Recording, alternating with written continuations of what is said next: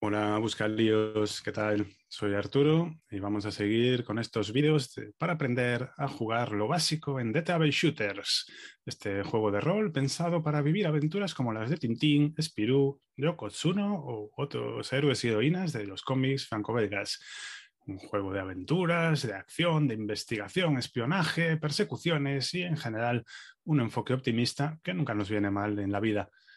Se lo va a publicar Editorial Shadowlands en castellano muy prontito, está ahora mismo en preventa. Si te gusta lo que oyes aquí, pásate por la caja de información del vídeo, dale al link y ahí tendrás todos los datos. Y si ya se ha pasado la preventa, tranqui, que en tu tienda favorita o en shadowlands.es lo puedes reservar igual. Hoy quiero hablaros de una mecánica que introduce TV Shooters que es muy interesante y que ayuda mucho a dar ese tono de aventuras de TVO que el juego busca, que son los puntos de historia. Los puntos de historia son una moneda narrativa que tienen los personajes y que les permiten alterar lo que está sucediendo. Gestionarlos, ganarlos y perderlos es parte del juego y creedme que os digo que funciona muy bien y es muy natural. Cada personaje va a empezar la partida en general con cuatro puntos de historia, pero eh, no tardará en usarlos o en ganar más, ya lo veréis. Y con ellos podrá hacer una serie de cosas muy interesantes. La más habitual, os lo prometo, va a ser darle la vuelta a los dados. Hablamos de esto en el vídeo de tiradas, pero os lo recuerdo. Te ha salido una tirada muy mala, sacas un 92, gastas dos puntos de historia y le das la vuelta y la conviertes en un 29. Oh, has tenido éxito. Algo ha ocurrido en la historia que te, ha, que te ha ayudado a evitar el peligro o a, a tener éxito cuando todo apuntaba que ibas a fallar. Otro uso muy habitual es activar tus ventajas o tus talentos. Depende de que tengas, pero un uso muy habitual en los talentos puede ser voltear los dados, darles la vuelta por solo un punto en vez de dos. Pero hay otros efectos especiales. Por ejemplo, Yurika, una de los personajes pregenerados, es cinturón negro de judo. Y eso le permite eh, dejar fuera de combate a un enemigo gastando un punto de historia directamente sin tirar el daño. Hay más. La lista de talentos, como os digo, es amplia y podréis verla en el manual, pero es importante tener siempre tus talentos presentes cuando juegas. Otro eh, uso que resulta interesante y agiliza mucho la partida es conseguir una pieza de equipo. Aquí eh, podemos remitirnos a otro juego de esta editorial, Gunshow y su habilidad de preparación. Esto se hace en, en Travel Shooters gastando un punto o varios de drama, de historia. Ponte que necesitabas una linterna y no la has cogido entre tus objetos. Pregúntale a tu director de operaciones cuánto cuesta tenerla y, oh, vaya, la tendrás en tu bolsillo porque mm, es más divertido que hacerte volver a comprarla a una tienda y parar la partida hasta que la consigas o que obligarte a meterte en un sitio a oscuras. En Travel Shooters todo está pensado para que las cosas sean rápidas, divertidas y espectaculares, no necesariamente realistas. Con vuestros puntos de historia también podréis directamente alterar la narración. Sale caro, pero suele compensar. Un añadido menor cuesta cuatro puntos.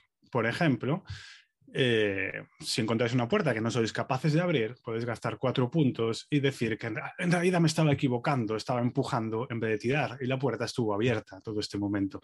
Si tu director de operaciones acepta, podéis superar un obstáculo gracias a la magia de la narrativa, que para eso protagonizáis la historia. Si queréis añadir algo más gordo, por seis puntos también deberíais poder hacerlo. Por ejemplo, eh, viene un ejemplo en el manual que a mí me gusta mucho y es muy ilustrativo. En un momento dado, uno de los personajes decide descubrir que el villano de la aventura en realidad es su padre, lo cual hace, se traduce en el juego en el que este villano durante el primer turno de combate no actúa debido a la sorpresa de reencontrarse con su progenie. Esto se puede hacer por seis puntos o acciones igualmente espectaculares, dramáticas y de tebeo, que es aquí a lo que vamos. Pero claro, estáis viendo que con estos costes vuestros cuatro puntos de historia iniciales van a durar poco. No os preocupéis que se pueden ganar y perder durante la partida. ¿Cuál es la forma más habitual de ganarlos? Pues seguramente dos. Uno son las tiradas con karma. Voy a repasar el primer vídeo. Si vuestro resultado en los dados es capicúa, si los dos números son iguales, sea este buen karma o mal karma, ganaréis un punto de historia para usar en cualquiera de estas acciones que comentamos antes. El otro uso más habitual para recuperar puntos de historia es poner en juego tus complicaciones, porque en este juego las complicaciones las activa la persona jugadora, no el director de operaciones. Si eres eh, tendente al sueño, eh, puedes decidir perderte una escena porque no has dormido lo suficiente o actuar durante toda ella con un menos dos. O si eres una persona con mala reputación, puedes decidir que ese PNJ, ese personaje del director de operaciones tan importante, te reconozca como alguien poco de fiar y tus interacciones con él se compliquen. Esto queda completamente en tu mano, decidir en qué momento te conviene ponerte en apuros. La ideal es que lo busques hacer de forma divertida y tu director de operaciones te recompensará con puntos de drama y de historia. Cada complicación es única en este sentido, así que igual que con los talentos, échale un ojo porque te vas a divertir más. Si ninguna de tus complicaciones entra en juego, puedes escoger fallar voluntariamente una tirada. Ganarías dos puntos de drama por meterte en un aprieto que de otro modo superarías. Otra forma de ganarlos, aunque el juego recomienda no abusar, es entretener a la mesa. Hacer algo gracioso, hacer algo molón, hacer algo que lleve la historia a un lugar interesante, debería recompensarte con un punto de historia. Y finalmente, y reforzando el género, la forma más eficiente de ganar puntos de historia es dejar que te capturen.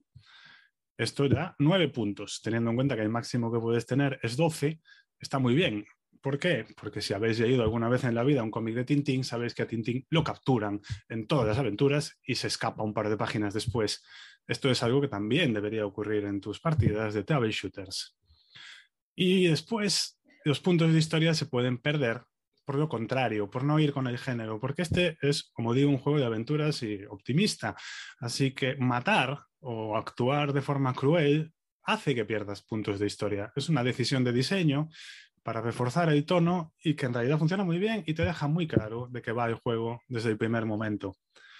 Así que hasta aquí los usos de los puntos de historia y os recomiendo que fluyan en vuestras partidas y notaréis que que efectivamente estáis viviendo una, aventura tintinesca.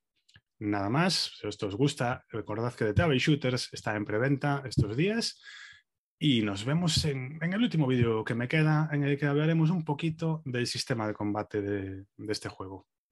Hasta luego, buscalíos.